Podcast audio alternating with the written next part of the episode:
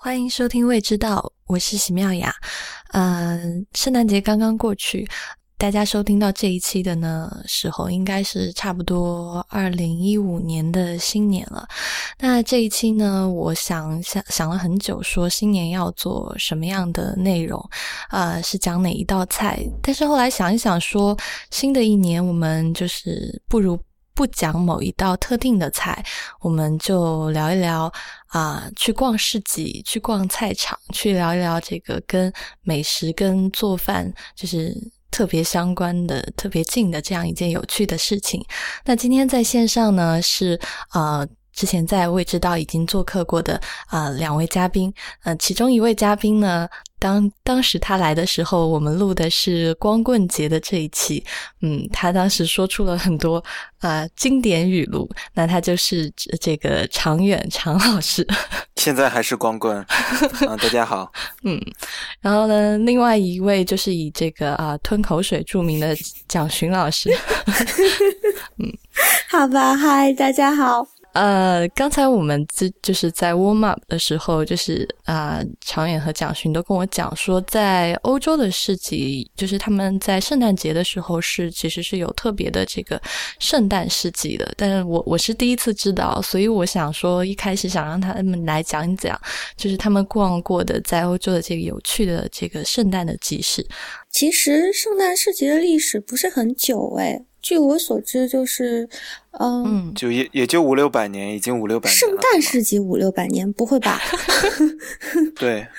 对，就是圣诞世纪，就是德德国最古老的，应该已经有五百八十年了，德累斯顿的那个。真的。对，是的，因为我晓得，就是在巴黎香街上，这个好像才不过几十年，最长最长应该不超过五十年。然后是新办的，就开始的时候是没人的，然后后来就是这些年才越办越火的这样。对，因为那个圣诞市集发源于这个德语区嘛，就是所以说是德国、奥地利那边最多。所以说，你看，嗯嗯，到差不多前段时间圣诞之前，各个旅行社都会有去这个圣诞市集的什么一天往返的那种团，甚至就是去德国的各个城市。所以现在这个圣诞市集变成了一个啊，就是类似观光的项目了，而不是本地。就是那本地人逛得多吗？就是每一个市集，就是这个本地特色浓浓重吗？对，就是本地人，其实其实他一开始肯定就是本地人的一个活动，然后他由于做的特别好，做的特别有传统，那么他其实本身就成为了一个 attraction，就成为了一个呃观光的一个一种性质。那么会有很多的呃周边国家的人们涌去啊，甚至很多游客涌去啊。这跟这其实跟慕尼黑的啤酒节有点类似，的的确是他们的传统，他们当地人也喜欢，但是你没有办法挡住。就是游客啊，观光客这些，当然也会观光客去买些东西啊。周边国家的人们开车过去，但是当本地人也会去，但可能本地的本地人有些就是比较嬉皮士啊，一些比较酷的人，他会觉得说啊，这已经被完全的商业化了，已经就是呃，就是他不屑于去了，觉得说。过于商过度商业化，过度的成为一种一种形式了，然后就没有那个之前那个那感觉了，那种那种地气了。所以说，很多人当地人也不喜欢去，但是当地人还是去的，因为它本身圣诞市场的起源就是就是赶集买年货嘛，就是大家在一个大家冬大冬天里，然后那么冷，有一个地方能够买些 glühwein，他们称为德语叫 glühwein，就是其实就是把红酒热一下。然后你，你就是热着喝，然后里面可能放点呃橘子皮，或者说对，然后然后你就热着喝，这样在大冬天里雪地里，甚至然后暖一暖身子，买些买香料，就有点像中国那些，就是带孩子们去公园什么的，然后你就市场有很多吃的，你就从这头走到那头，就吃点小吃，然后可能顺便买点年货，然后回家。就更像一个 event。对，因为法国的圣诞市集实际上也是源自于法国跟德国的交界，就是呃斯特斯特拉斯堡，对，然后才慢慢传到巴黎来的。对，我知道，我有瑞士朋友，他们专门跑到斯特拉夫斯特拉斯堡去逛，因为斯特拉斯堡是每年最大，在法国最大的圣诞市集，所以等于它还是一个德德文化的传统哈。对对，它就是就是中世纪的德语区嘛，说德语的地区，所以说那到现在就主要是存在于维也纳、维也纳和这个呃德国比较多。然后其实这些周边国家，你像荷兰、法国，就像你说法国也有，荷兰这边也有，但是规模非常小，就可能。就是市区有几处点儿，你知道你过去，然后大家也是那种木质的那种，就是这种小摊贩、小摊都是那种木质的木质的房子，然后装饰着圣诞节的一种装饰，然后大家在那边肯定是有注定，所有的市集都注定有一家卖 glue wine，就卖这个热好的红酒的地儿，然后大家在那里吃吃点甜，吃些甜点啊，水果呀，其实更多的是甜点，面包啊很多这样甜点各种。各种甜的东西，对，对我们这边会有卖一些就是相对比较传统的食物，然后我们这边会卖那个就是法国的煎饼果子，就是那个可丽饼嘛，小麦应该吃过，嗯，对，可丽饼，然后还有那个亲亲，我们叫亲亲，然后它是其实就是法国版的炸油条，油条然后倒上糖吃的，啊，哎，我记得那个是西班牙的吧？哎，我还真不太。知道起源，但是反正这边就是很出名，圣诞市集这两样是都会有。好了，法国有的就是你们法国的，是？真是的，我是没有要 assume origin 了，就只要有法国有的东西都是来来源自法国的。那个其实我觉得还挺好吃的，其实它我觉得就是有一点像油条啦，但是呃，它那个应该是就是用面粉和加，我忘了是加水还是加奶，就是用这个就是像挤奶油的那个东西挤挤到油里炸。你们说的是这个吧？嗯，对对，所以说不太有利于减肥。嗯。哎，那我我的问题是在圣诞市集上，比如说你们刚才有讲，就是卖这个热红酒的，然后还有卖这种小吃甜品的。那这个圣诞市集就是卖菜吗？嗯，不会的，它跟传统的那个市场不太一样，市场就不一样。对，对，它就是以圣诞，其实就是一个圣诞主题的市场吧，应该可以这么说。就是那么大家吃一些围绕圣诞节的，呃，小吃、食物、小食，就你能边走边吃的。然后你就站在那里吃，人们就围成一团儿，然后你就买杯热的红酒，吃点什么点心，然后其实就是看热闹，很多人也是看热闹。然后其实很多卖的东西也有装饰品啊，也有纪念品什么东西，所以说你可能就不是不是通常的赶集买菜或者说买水果了，就它跟呃就是周期性的这些市场不太一样，就是圣诞主题的一个集市，应该是这样。更像一个嘉年华，圣诞圣诞的嘉年华，或者可以这么说，圣诞嘉年华，甚至有些圣诞市场有那个，嗯，小的摩天轮什么之类的，就孩给孩子们玩的这样子。对，因为就是呃，其实这里有一个很好玩的点可以讲，就是说呃，实际上圣就是源自德国的这个圣诞市集，它的来源是呃。就是像常老师讲的，是一个嘉年华的概念，所以它很多时候是跟那个就是 market 是跟 carnival 这个词挂钩的。但是我们讲，就是我们想要讲的这个传统的市集，它实际上是来自于一个我们很熟的词，实际上是 forum，就是。我们之前讲的这种，就是其实它翻译成中文是论坛嘛，但实际上 forum 这个词在拉丁文当中，它最早最早的意思是市集，就是一个大家聚会的地方，也就是为什么是我们后来把它演化成论坛的意思，就是一个所有人都可以就是 exchange 的地方，叫做 forum。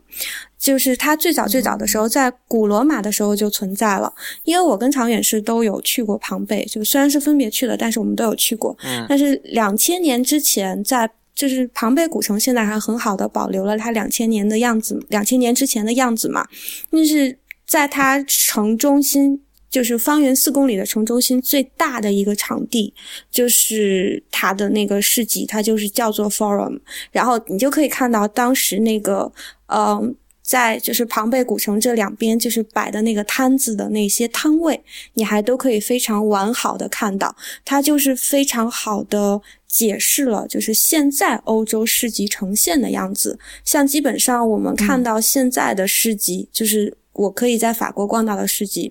嗯，基本上你就是会看到那个市集，它还有一些地方的市集还保留了以前的名字，就像巴黎市中心有一个片区叫做 Forum，嗯，They Are 了，就是它实际上它就是以前被埃米丽佐拉称之为巴黎的胃的地方，它以前就是巴黎的市集。通常在欧洲的市集，它的旁边就会有一个教堂，就那个时候的市集都是跟着教堂建的。然后，但是现在巴黎这个市集已经不存在了，因为它这个位置决定了，就是它已经取消了。但是你如果去到，比如说南法的一些小镇，或者是就是欧洲这种传统比较强、从罗马承袭下来的这个 culture，你就会发现很多的市集都是摆在那个呃，就是教堂旁边的。所以它实际上是这么一个概念，就是承袭下来的。对，但是，因为市集是这个城市的起源嘛。对对对，就是因为因为一个城市逐渐就是一个从村落开始，或者说人们定居下来开始，那么城市，那么市集就是一个呃聚落、一个聚集地的一个中心。那么围绕着围绕着市场，人们开始建立起城市。你像最早的最早的市集也是城市，就是两河流域、两河文明时期的，就应该是公元前三千多年前，然后苏美尔文化的。这个时期呢，其实人们就是根据市场来建立城市，因为人们有一个固定的交易交易地点，在这围绕这个交易地点，人们人们建立建筑、教堂也好，然后嗯居住点也好，然后围绕这城市城市开始繁荣起来。所以说，市场的繁荣其实有一个繁荣的市场的这个呃集聚地，就一定会有一个繁荣的城市。在在史前文明是这样。感觉好像扯远了。一个地方的这个是这个市场的这个繁荣的程度，然后这个物品的丰富程度，也代表了这个城市的这个活力的，就是就是是这个城市活力的一种代表。嗯，对对对，所以说所以说我就特别喜欢逛市集嘛，每到一个地方，因为我觉得它无论它好不好，无论你是否要。真的要购物，但是市场是一个城市的灵魂，就是说是人们的衣食住行中的最基本的东西。就是说，人们生存围绕着市场而来。那么，日后衍生出的人类的这个社会组织啊，包括文明也好，都是进一步的进阶的阶段。但是，市场它是最基本的。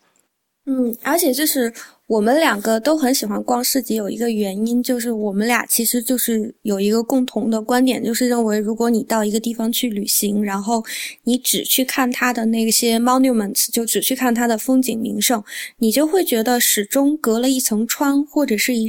就是一层纱，你感觉你触不到这个城市的真实感，但是。你一进到市集里面去，你这层山马上就被撕掉了，就你马上可以有这个城市的这种真实感，马上就迎面扑来这种感受。对，就是就是，我就觉得它有一个城市的灵魂在。是的，我觉得坐在一个城市坐公共交通，还有逛市集，是最快能够体会到这个城市市民生活的这个，呃。两个方式，这是我自己，就是一般去某一个城市，就这两件事也是我一定要去做的。呃，聊完圣诞市集，你们俩其实去过，应该去过欧洲很多市集。我我自己在在欧洲只去过一个，就是那个法国巴黎的那个巴士底。然后我当时去的时候，就就是那巴士底，我记得它好像是呃周二到周五的早上开始讲训，对吗？嗯，不是，是周四的早晨跟周日的早晨，嗯，一直持续到下午的。三点，对，嗯。嗯，然后我就我就发现，对，你可以在简介里之后标注一下，它其实是做到。巴士底这一站，但其实那个市集的名字叫叫 Marché h i c h a l e Noir，实际上是那一个区的名字。Marché 就是法文的那个 market 的意思嘛，然后他就跟着那个片区就叫起来，因为它不是室内市集，然后它也不是片区市集，它是街区市集，就是它是。嗯，整个把那个街封了，然后那一段就是在那一天的那一个区间，它那个街上就不让通车了，所以它就是可以延出去，可能有摆到一点五公里那么多吧，反正要要有两百个摊位那么多，很大。嗯，所以它它就是可以延长好几个街区，而且它那个市集上不是说是只卖，呃，生鲜蔬果菜类的，还有就是各种各样的生活用品，然后还有花农也会也会来卖卖东西，然后自己做小香皂的那个手工手工作坊什么都会来卖，它很游客化。然后在之之前我刚来法国的时候，然后呃。他们就跟我讲说，巴士底这个市集不好逛，然后就是它很游客化。但是我后来就死不信邪，就去了一次。去过之后，我就觉得说，它是我市集上 top ten，就是我要给我排一个单子的话，我一定会提到巴士底这个市集，因为它既容纳了游客，但是。一个当地人也可以在那里找到他所想要的所有的食材，它有非常丰富的供应。像比如说，它其中有一个摊子卖，嗯，几个我比较推荐的，就是它其中有一个摊子卖正宗的盖朗德海盐，就是呃那个东西呢是法国。就是烹饪，然后海鲜做面包都会经常放的那种，就是海鲜呃海盐的那个，就是它完全是结晶形成的那种粗盐，就是粗矿盐粒，然后呃。烹饪可能会经常就烹饪界可能会叫它盐之花，因为它非常的天然，然后就是而且它卖的非常便宜，它大概就是三点五欧左右的样子就可以买到一大袋盖朗德海盐。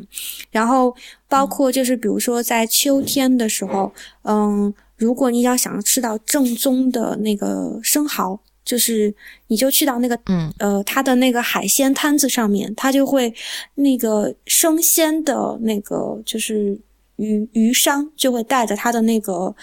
生蚝，然后而且他会带着撬生蚝的工具，大概一个生蚝是一欧，还是反正是在两欧以下，就是要比你在餐馆吃的便宜的多。可是，一旦是到了生蚝的季节，然后。就是他们就会带着那些撬生蚝的工具，然后就帮你撬开，然后帮你开上一小瓶酒，你就站在那个摊子旁边，然后可能拿着他们是一 dozen 一 dozen 的卖，就是十二个十二个这样卖，所以你也可以买半 dozen，如果你吃不掉的话，就是大概买六个这样。但其实你真的很容易就吃光，就是因为生蚝这里的生蚝真的太好吃。对，然后所以它就是大概你可能十几块钱，然后就可以吃的非常非常的好，因为它就是加一点他自己配的酱呀，柠檬，然后小的那个洋葱酱就很香，又要流口水。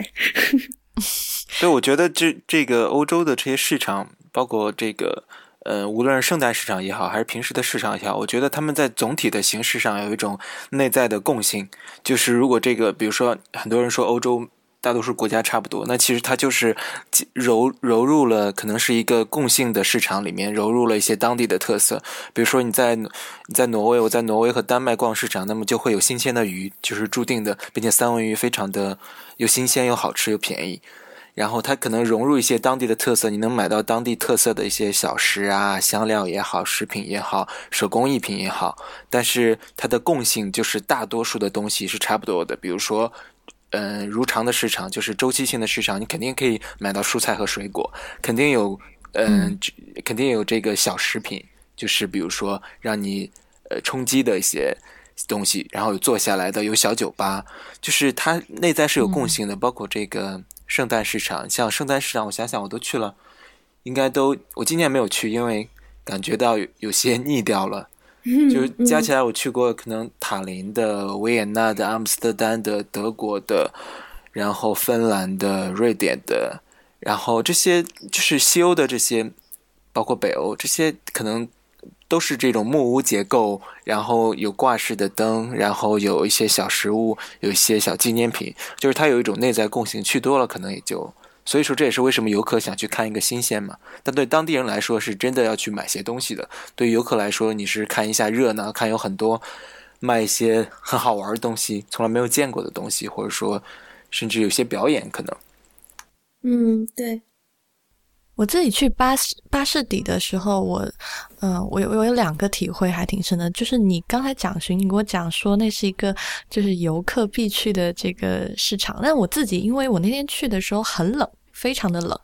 然后其实那个地方人很少，然后我在就是跟我一起逛的身边的人，就是都是就是都是当地人，这种我觉得他们是当地人，因为他们都说着法语，而且感觉跟每个那个卖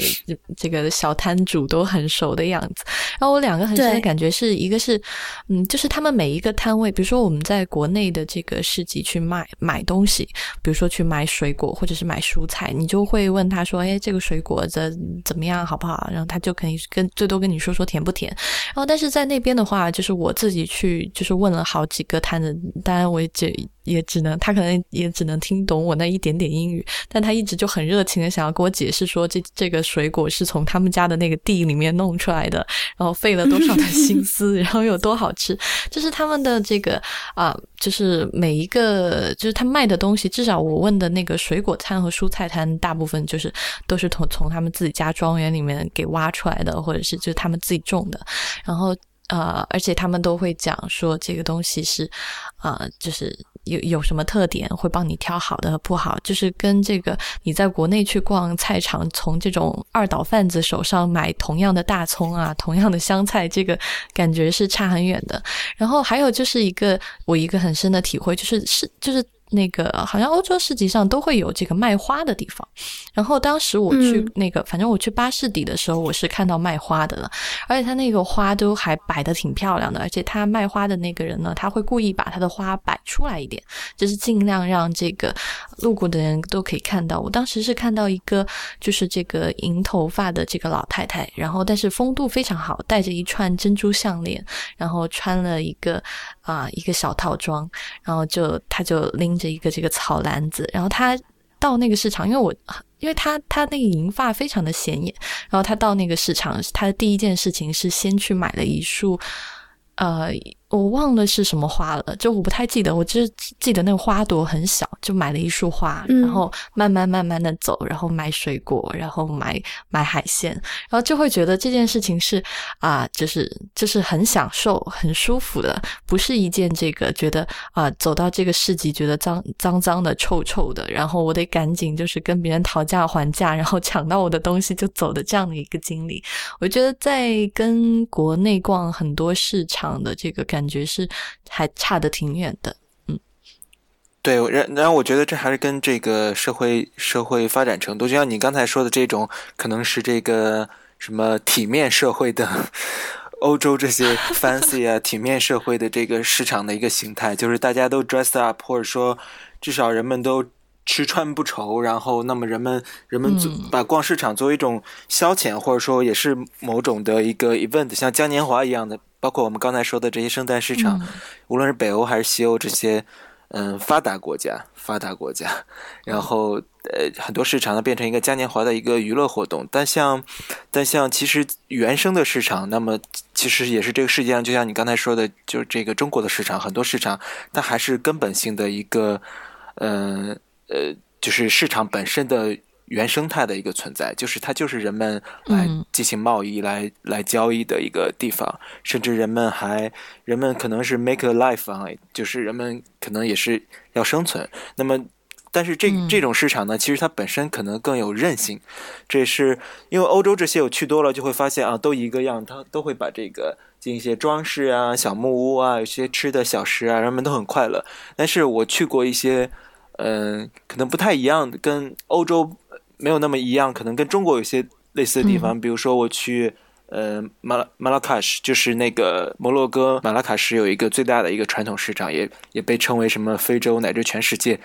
你在屋顶上看一下，非常疯狂，非常大，然后有各种吃的，也有杂技人，有耍蛇的，然后有有讲故事，也有各种骗子，也有各种师徒。是不就是那个《丁丁历险记》里面那样的？就是是吗？有那。《丁丁历险记》里面不是有一段，就是是那种讲的中东市场，然后就一望一望下去，全是那小棚子那样子的。对对对，然后然后也有各种，也有骗人的，也有各种试图骗你钱的。然后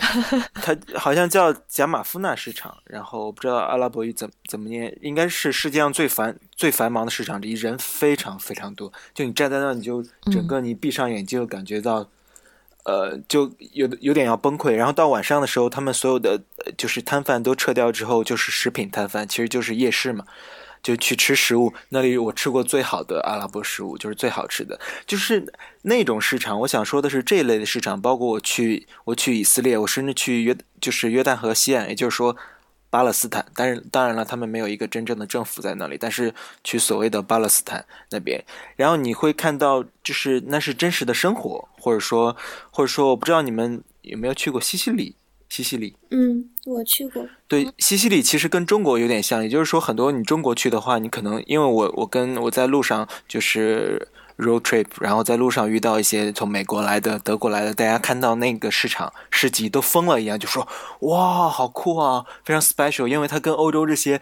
这些就是摊位摆放的非常整齐，一望过去都是一条线直线的，然后人们又很礼貌又很从容，就是大家都很开心，有一个。快乐的生活的这么一个市场可能不太一样，它更 mess，就是一一团混乱，然后也有刚才妙雅说的这些脏水啊，然后地上各种 各种污泥，然后菜，对人们人们试图甚至试图骗你的钱，但是我想说的是，那是有真实的生活在里面，那是人们真实的，不生活在话语叙事里面，不生活在想象里面，不生活在童话里，但是那是真实的生活，人们在那里谋生，人们在那里交易，然后来。生存生存下去，像巴勒莫，我去过它的市场。其实很多人会非常讨厌，你会发现里面的大多东西对我们中国人来说没什么特别的。无数的那些小玩意儿啊、玩具啊，什么都是 made in China，都是从中国运过去的，甚至很多是从中国就是呃偷运过去的，或者说怎那个怎么说？走私吗？对，走私过去的。也就是说，比如说中国产的。呃，牙刷啊，小玩具、小玩具啊，然后各种各种手机壳，你会看到无数茫茫然多的人在卖手机壳以及手机充电器，全部是中国造的。也就是说，呃，就是这种市场它更有韧性、更有生活的那种野蛮和粗糙在里面，但这种粗糙是接地气的。我非常喜欢这样的市场，就是欧洲的这些也可能。就是欧洲逛多了吧，我觉得逛多了就没有那么多喜欢。就是人们都很，一切都很 organized，都很嗯漂亮。这个地方我不同意你，因为我就是想说，呃，我我要就是这个地方我要跟你就是稍微 twist 一下，就是说商榷一下。呃，对，好吧，商榷一下，就是呃，我觉得我同意你的那一部分是就是圣诞市集的那一部分，但是呢，呃，假如你在。欧洲逛他们当地人逛的市集，你能感到跟西西里的那个是相承一脉的。就是我理解你说的那种，就是非常有生气、非常 prosper，就是 prosperous 的那个状态的市集。然后呢，我觉得巴士底市集有这个状态，就是，嗯，我能感觉到他有生气的那一帕，就是他不是演出来的，而是说那个当地人本身的生活状态就是那个样子的。然后，那他这也是他为什么能够就是一直被传承下来的原因。因为我呃，就是我有一个很深的感触是，我们中国就是在饮食就是在食材购买的这个层面上来讲，我们是跟着美国走，就是在就是。经济提上来之后，美国就出现了很多的那个 supermarket，他就把之前的那个 market 给 replace 掉了。就是我以前在美国有很多的 farmers market，就是我听说在美国大陆在六十年代、七十年代，在它 industrialization 之前，它有很多的 farmers market。然后，但是它出现了 supermarket 之后，这些小的商家就因为它的那个就是竞争力的低下就消失了。所以，我们在这个层面上是跟了美国走，但是欧洲呢不是这样子的。欧洲它很多的就是去抵制了这个 supermarket 的文化。就在欧洲，supermarket 虽然就是大家也已经在 adapt 到这种生活方式，但是它。对本身那个传统市集的坚持还在，也就是为什么在那个就是全部的这个就是超市化的这个就是影响下，欧洲的传统市集还能够存活下来的原因，就是它实际上，嗯，虽然在表象上跟西西里你讲到的那个市集是不一样的，但实际上在底子里，它的这个韧性实际上是从那个生活本身扎根而来的。嗯，就是这个是我的就是体验，因为像比如说，嗯，游客来他也许可以在那个就是巴士底的市集吃到一些就是当地人贩卖的现成的那个。就是食材，然后呢，就这也不是说食材吧，就是说可以吃到当地人贩卖的一些成品。但是如果是当就是住在巴黎的人去买菜，嗯，我要讲一个很好玩的，就是说在法国逛市集的方法，就是在法国逛市集是有方法的，就是像我们在中国的菜市场，然后像你说的那个二道贩子的那种菜市场，你就不会觉得说就是呃。去逛市集有什么方法？但是，比如说你到巴士底的那个市集，你这样走一圈，嗯，你看到人多的摊子，然后呢，不是很乱的，而是那个人他们会松松散散的排成一队。然后那个队伍很长，可能会，比如说，可能一直排到那个摊尾那样的摊子，它一定是就是本身生意非常非常好的摊子。就那样的摊子，一定是那个就是农场主他自己种的，而且他是就是，嗯，那个食材通常情况下都是有机的。嗯，这个我有一个点后面再讲。就是你看到那个摊子，它本身的蔬果生鲜，非常非常的漂亮的那个摊子，一定是东西非常好吃的，这是一件。第二件事情就是有排队，然后你买菜的时候是不可以去碰那个蔬菜的。就像我们在中国会挑挑拣拣，想说这个甜或者是那个甜，但是在法国不是这样子的，是法国你站到那个摊子前面，然后你就看那个东西，然后那个那个摊主。他会有很多的，就是伙计在帮忙，然后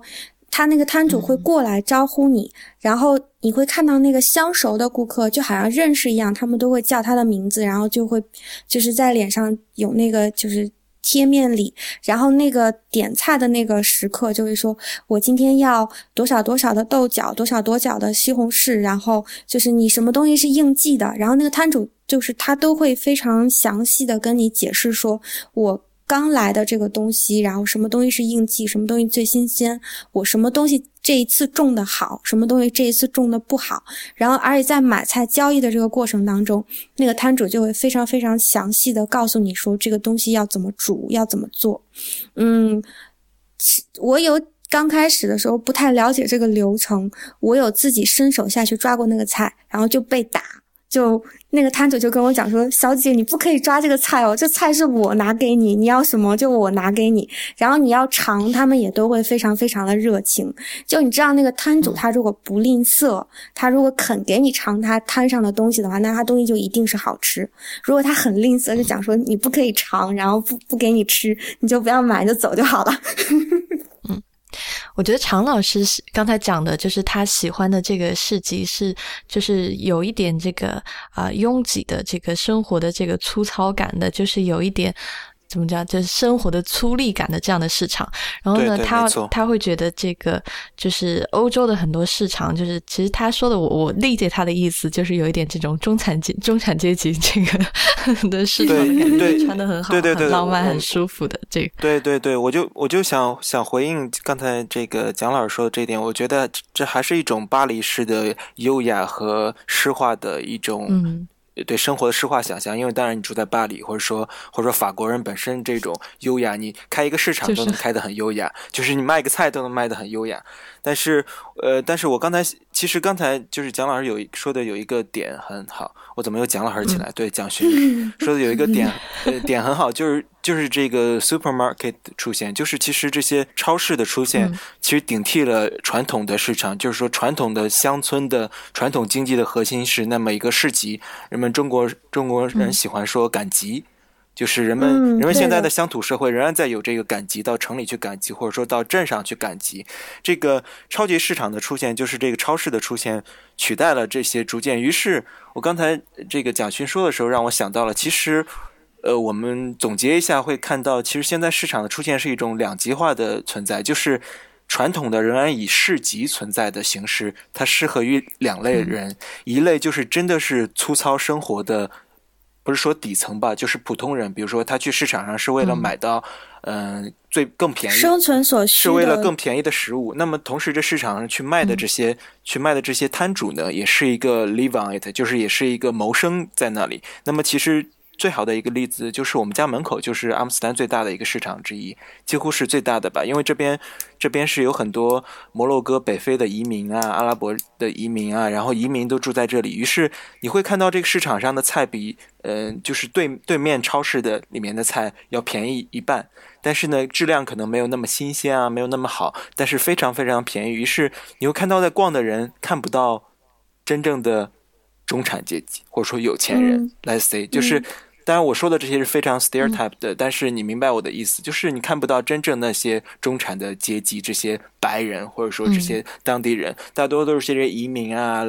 就是老大妈呀，然后人们呃。弄一个篮子或者推着小孩啊，你会看到深色皮肤的移民，各色各像，像一个国际展览会一样，就是非常 international。但是当地人可能会觉得更干净的去超级市场买。于是，于是其实说一类就是说这个市场还是传统市场，还是为一种生存所需。那么第二种就是像呃蒋勋刚才说的那种，是一种休闲或者说一种更小众的市场，就是说人们去买有机食品啊，人们去买些特色的小。小的手工艺品啊，或者说一些非常非常什么 handmade，或者说手工做的一些小食物啊，一些摊主自己在自家后院做的一些东西，非常小众的东西。那这种东西其实它本身的价格未必低于超市，觉得甚至高于超市。但人们去那里是一种中产阶阶级的情调的享受和消遣。于是市场出现了这两种的分流，就是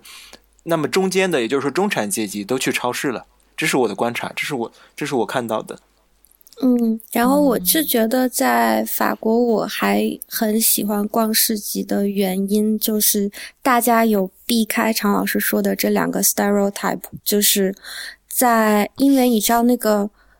呃 bio 的这个就是 certificate 很贵，然后所以如果你一旦要一个什么东西，就是我刚才想讲的，就是一旦你有一个什么东西，你想要要有这个 bio certificate，就是 biologic。Logic 的这个 certificate，就是你要要有那个就是有机的这个证，你要花很多的钱，然后所因此它的那个食品价格贵，它是贵在了证上，然后所以有很多的农民，然后在法国，他们实际上是采用有机的种植方式种出来的蔬果生鲜，然后他们带到市场上来卖的时候呢。他们因为没有这个证，所以不可以被叫做有机食品，但实际上它就是有机食品，但是它却比有机食品卖的便宜。所以我喜欢的是这个地方，就是他们他们躲开了这一个，就是呃所谓的那个就是官方化。然后，所以在法国，你还是可以买到非常好的、质量非常好的食材。就因为他们就是全民也都是吃货，就所以他们对这个事情是很就是较真。然后，所以就我有一个我很喜欢的，嗯，像比如说，嗯，我要给大家再推荐另外就是两个法国的市场，一个呢就是。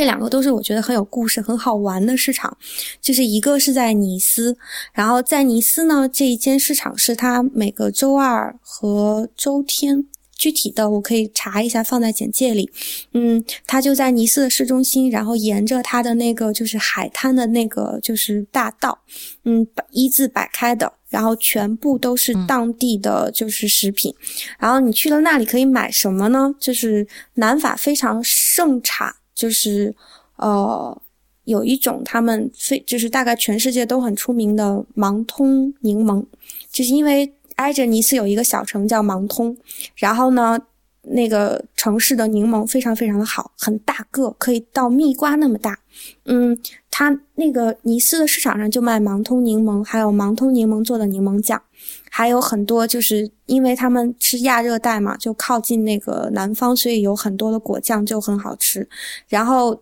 加上他们是在就是意大利跟法国，就未来海岸这一片的这个边界上，所以他们那里盛产橄榄油。而且这个橄榄油不是黑橄榄油，它是绿橄榄油，就是嗯，它是那个就是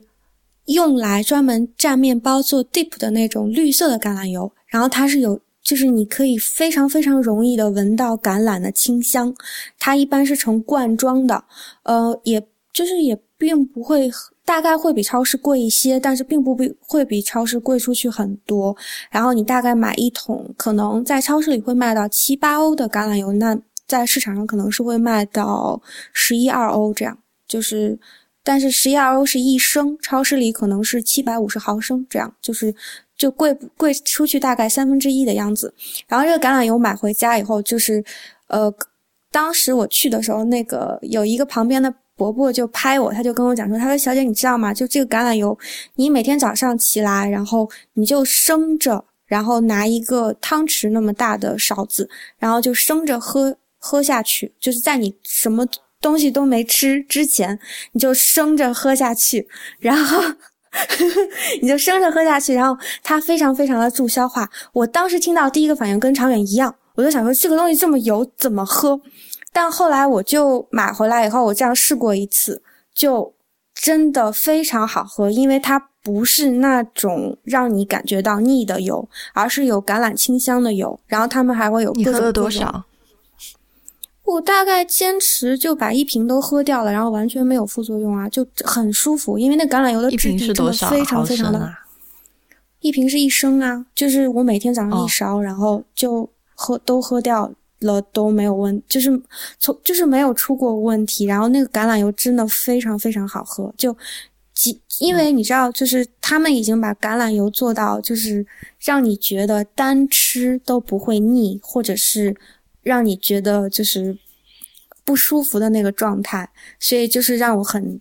呃，这是我觉得就很值得推荐的。然后，嗯。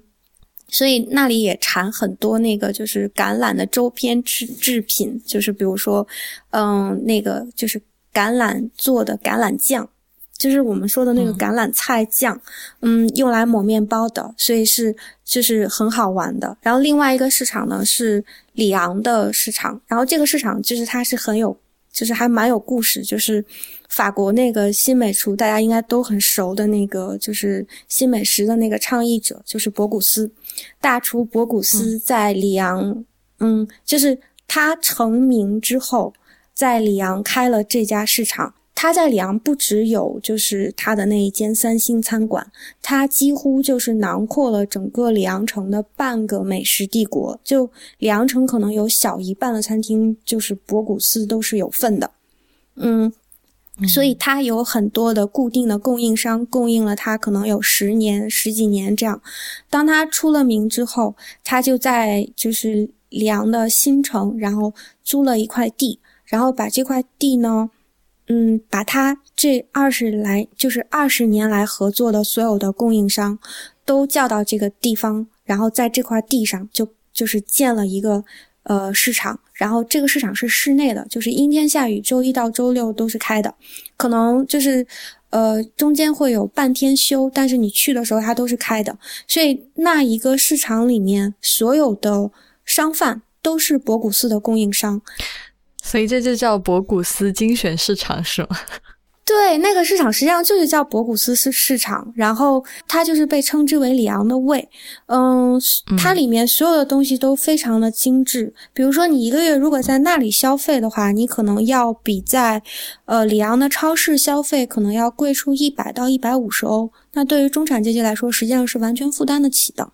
就是一个月在那里买食材，要比在超市买食材多出一百欧到一百五十欧。但是那里可以吃到什么？就是那里可以吃到博古斯的米其林三星餐厅供应的奶酪，因为三星餐厅的那个就是。魔女里面有，就是倒数第二道菜是奶酪，就是在甜点之前还有一道是奶酪。在里昂的这家博古斯市场就可以买到你米其林三星餐厅吃到的奶酪，其中有两种是我觉得特别推荐，有一样是那个，就是叫做三马塞了，它是一个口味很重的奶酪，软软的，然后跟酒。跟红酒搭配起来非常好吃，然后另外一个就是法国餐后，就是几乎人人都会去尝，就是应该来到法国都吃过的，叫做公呆。然后这个公呆以前我是不爱，因为我觉得公呆很臭。嗯，可是就是我在市场吃到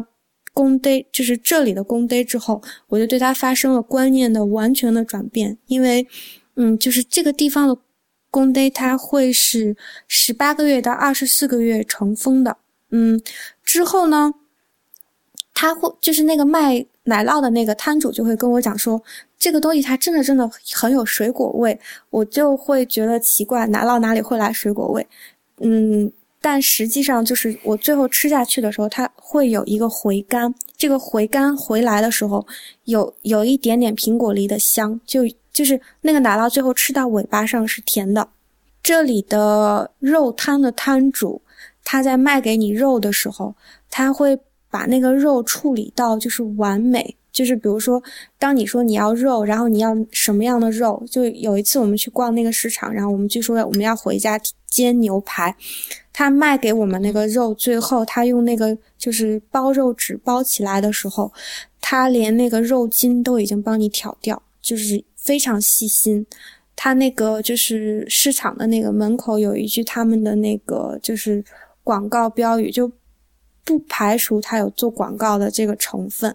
他是讲说，就是这个市场是 la vu le produit le roi，就是他是说，就是在这里产品才是国王，然后就是所有的其他的东西都是就是不去计较的。嗯，我不敢说就是。这个东西完全不是 touristic 的，可是我你真的能感到那里的食材新鲜到，就是因为我们不是长期住在里昂，呃，所以我们去里昂的时候是带了很少的烹饪的，就是帮厨的器具，所以买的东西实际上是没有办法做很精致的处理，但是。我们那一顿吃的非常非常好，因为那个食材就是好到你几乎不需要烹饪的任何的技巧跟方法，就可以吃到非常好吃的东西。是，这是我推荐的两个法国的市场。呼，终于完了。我 Oh my god，too detailed。我就跟你说了嘛，这个蒋老师是这个技术派的，然后，然后讲技术细枝末节，然后我我只处理价值观。对啊，那我那我已经给你把技巧都补全了嘛。对啊，但补的好多，我刚才都就是 take a nap，听困了。好的，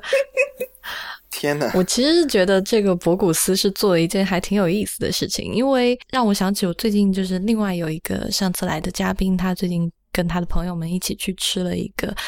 在上海吃了一个呃海胆。就吃日本料理，然后他们那个海胆呢是是虽然在上海吃到的，但是那个师傅是拜托他在日本的朋友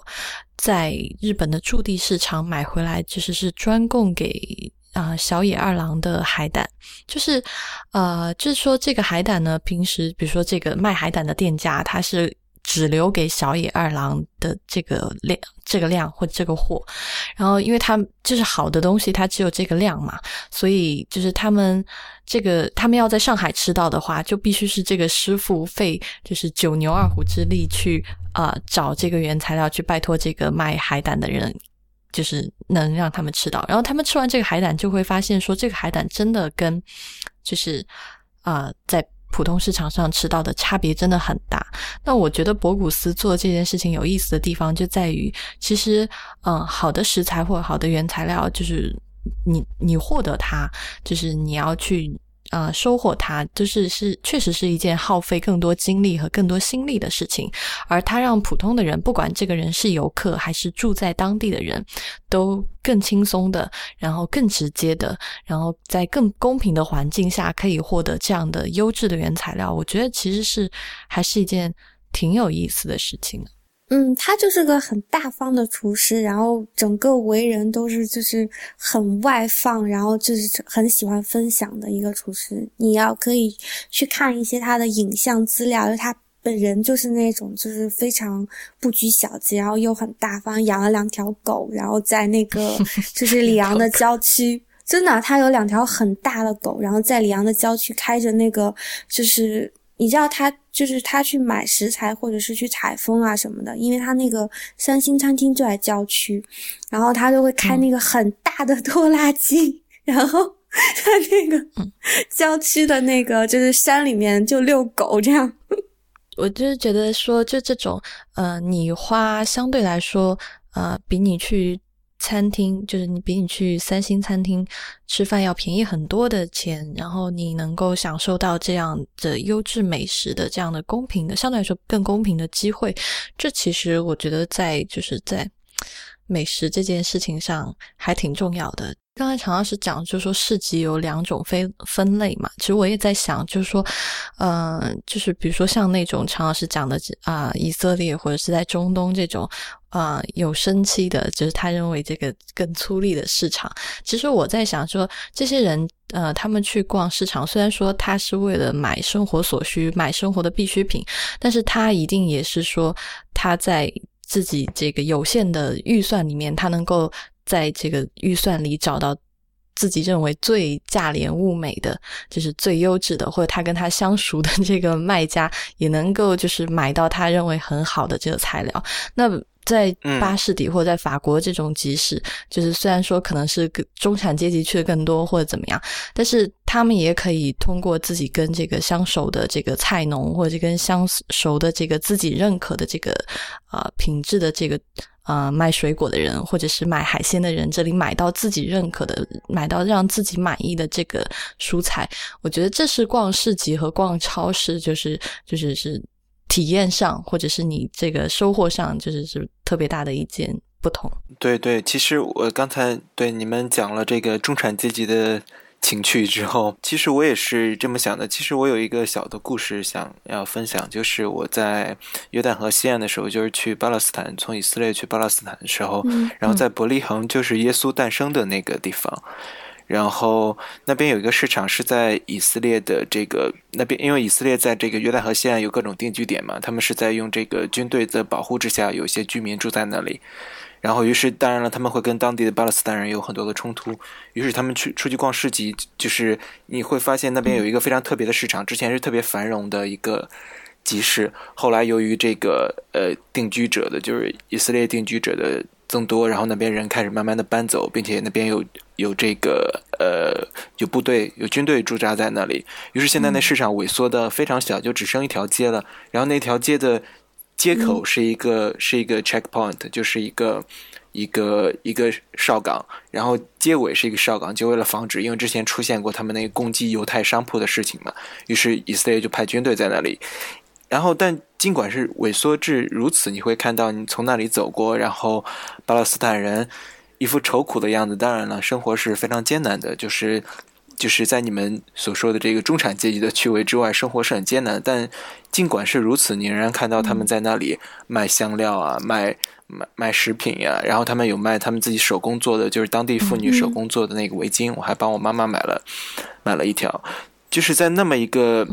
这就像沙漠中的一棵草一样，就在那么一个粗里、那么一个战争冲突、那么一个紧张、非常紧张，因为他们每随时会。可能爆发冲突，就是定居者跟那个当地巴勒斯坦人的冲突。但尽管是如此，市场仍然在那里。哦，对，这一头一尾两个哨岗的 contrast 的感觉是很激激烈的震撼，是。对他们仍然在做升级，对那种震撼感非常强。就士兵就举着枪在那里，甚至那些定居者他们自己都配枪，但是巴勒斯坦人是不允许。携带枪支的，那么以色列人他们逛街的时候都背着一个冲锋枪。那么也就是说，在这么一种粗粝的环境中，市场仍然在顽强的在那里，就是这个市场的交易也好，人们的交换，然后人们的分工也好，协作也好，就是这市场本身的内核仍然在那里。所以说，我想在今天结束的时候想说的就是说，无论是中产阶级的趣味，还是说呃富人的富人的趣味，那。当然，我们左派喜欢说的，无论还是说富人的趣味也好，中产阶级的趣味也好，对，也就是说，你是去逛这些西欧的、欧洲的这些这些 fancy 的这些非常精致的圣诞市场也好，还是说像人们在在在在中在中东在约旦河西岸，人们在伊斯坦布尔，人们最粗糙、最简单、最粗粝的市场也好，那么在新年的时候，人们都有自己的这个地方可去，无论是人们去这些。变得越来越游客化的这些像嘉南嘉年华一样的市场，还是说之前我们说的人们就只是为了生存购买食物和水果的地方？那么人们都有自己的一个市场可去而聚集，那么这种市场就会继续生生不息的继续繁荣下去。这就是可能就是市场本身的意义所在。我想，我觉得逛市场本身会让你感觉到这个就是生活的活力，以及就是你生活真正的存在这件事情。对，也就是就是，我们看下来，从中国的农村乡村，也就是说，人们赶集去镇去镇上赶集，到伊斯坦布尔，到以色列，到斯德哥尔斯德哥尔摩、巴黎，那么人们有不同的，人们生活在不同的 level，或者说生活在不同的生活状态里，但人们都有自己不同的市场的形态所在，那么市场就会。生生不息下去，你是很容易看到那个，就是人们为了生存所做出来的那个努力。就像比如说，即使是在非常 fancy 的市场里，你还是可以找到非常 basic 的故事。像常老师讲的那个约旦的故事，让我想起来我在丹麦最。呃，哥本哈根最 fancy 的市场，它是一个八幺的市场。然后我在那个地方看到非常精致的饼干跟呃果酱，但它不是果酱，它是一种比较稀的，叫 marmalade。然后它有不同口味的 marmalade，然后那个饼干也是就是非常好吃的粗麦饼干。然后这家摊子也是就是强烈推荐。然后这个市场。也是，就是改制之后形成了一个整个就是有建筑风格的玻璃市场，室内市场非常非常的漂亮。然后那个饼干的摊子的，就是那个摊子上的饼干跟它的 marmalade，实际上是就是丹麦的监狱，然后他们去就是做过监的，呃那些就是出来以后的狱友，然后他们。出来之后非常的难生存，所以那个农场主呢就把这些人，就是把这些出狱后的劳改犯，然后带到他们的农场上去工作，然后酿苹果酒，然后做这些 marmalade 跟饼干，然后拿到这个市场上来贩售，就是等于是就是帮助他们再重新的回归社会生活，就其实是每一个人生存下去的那个渴望嘛，就而且他实际上。也非常非常的好吃，就并不是说他卖的，因为我非常非常讨厌的一件事情是道德绑架，就是我很讨厌这个东西，因为是劳改犯做的，你就要为他付钱。然后我在，但是在我吃到那个就是饼干跟那个苹果酒之后，我知道这是好东西，那么它背后的故事就会变得格外的动人。所以就是你反对这种感动中国的事情，但是它确实应该就是卖的东西要感动你的胃口才可以。然后我就要再次就是破坏一下你们中产阶级的情调。嗯，在全球化的浪潮下，就是我们看到我们享受全球化的便利，但其实全球化也在摧毁市、摧毁 local、摧毁本地、摧毁市场，或者说有一句矫情的话叫说每个人的家乡都在沦陷。因为，因为你你会看到，在全球化这个商品的自由流通以及便捷的交换的背景之下，那么其实市场出现了同质化的倾向，就是同质化，不是同质，就是就是市场在趋同。就像我刚才说的，欧洲这些都大家都差不多，其实都是在一个个一个模子里面出来的，都是在一个 copy 的。那么包括一些具有本地特色市场，比如说那个伊斯坦布尔的号称世界上最大的市场。就是 Big Bazaar，对大巴扎，然后对用阿拉伯语说是说巴扎，然后那里差不多有四千多家商铺，然后应该世界上最大的这个这个摊位群落或者说店铺群落，然后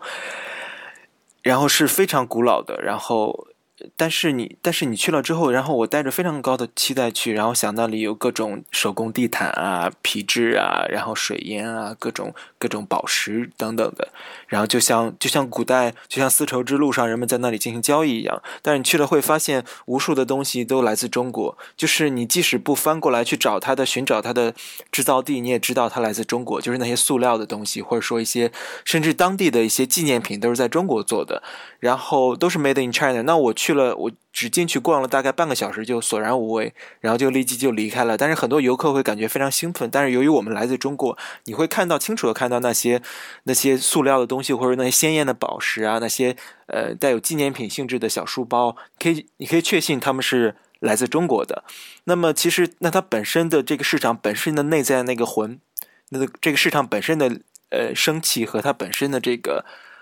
呃，灵魂，那么可能就在全球化的浪潮下消失了。那么在这种背景之下，当然人们享受更加便宜的商品，但是与此同时，你看到这个市场在全球化浪潮下的同质化是非常，我不知道该怎么形容这种形容这种感觉。我知道，就是你在欧洲哪里逛市场，然后现在整个市场的一半摊子都是意大利人开的，真的。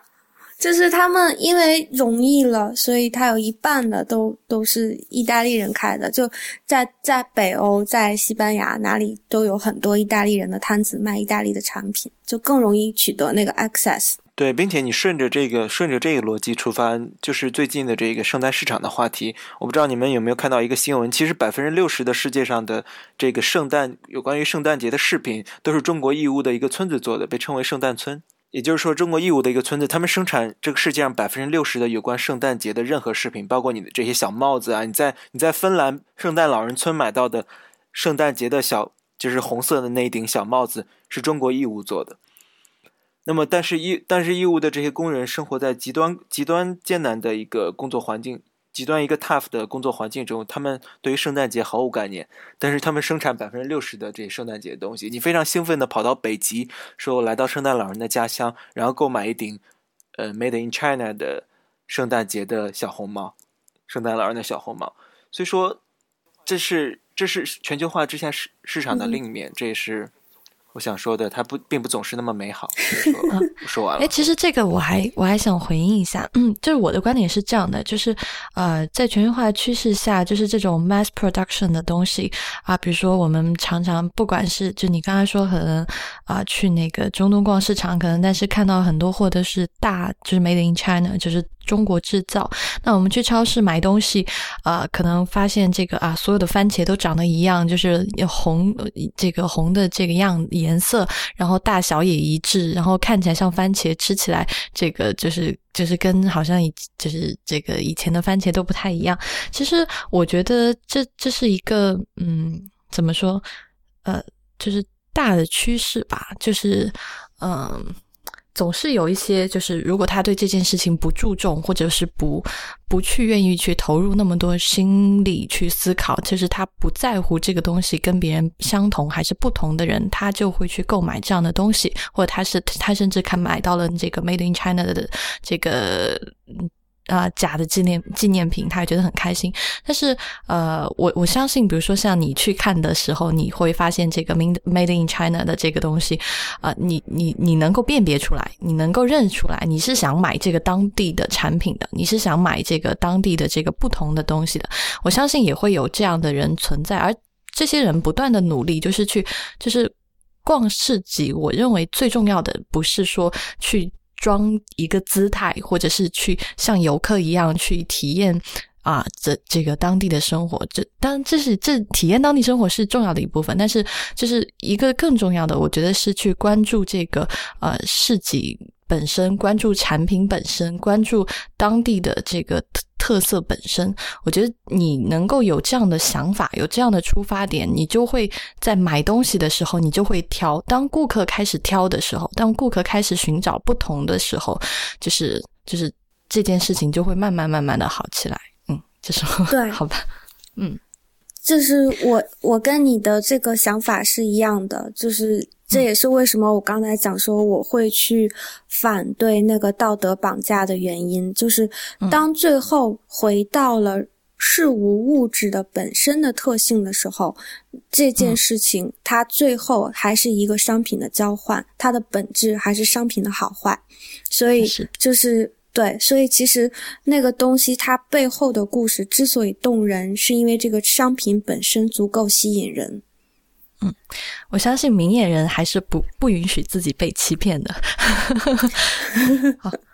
嗯，好吧，那今天关于这个新年逛市集，我们就聊到这里。嗯，这一期基本就是满满的失货了。然后呃，这个呃，各种讨论，各种想法，我觉得作为新年这个开场的第一季，也也挺好的。嗯，就谢谢大家的收听，也谢谢常老师，然后谢谢蒋勋。谢谢，谢谢。老惯例，最后一定要说的话就是，呃，如果大家有任何需要反馈的意见，就是可以在社交网络通过新浪微博“未知道播客 ”Twitter 的这个“未知道”啊找到我们。然后我们的网址是 i p n 点 l i 斜杠未知道。呃，然后大家除了听我们的节目以外，就是一周其他的时间时间还可以听 IPN 这个播客网络旗下另外的几档节目：IT 公论、太医来了、内核恐慌、流行通信和这个无次元。嗯，谢谢大家的收听，祝大家这个新的一年有一个新的开始。嗯，多逛逛市集。好，拜拜，新年快乐，新年快乐，拜拜。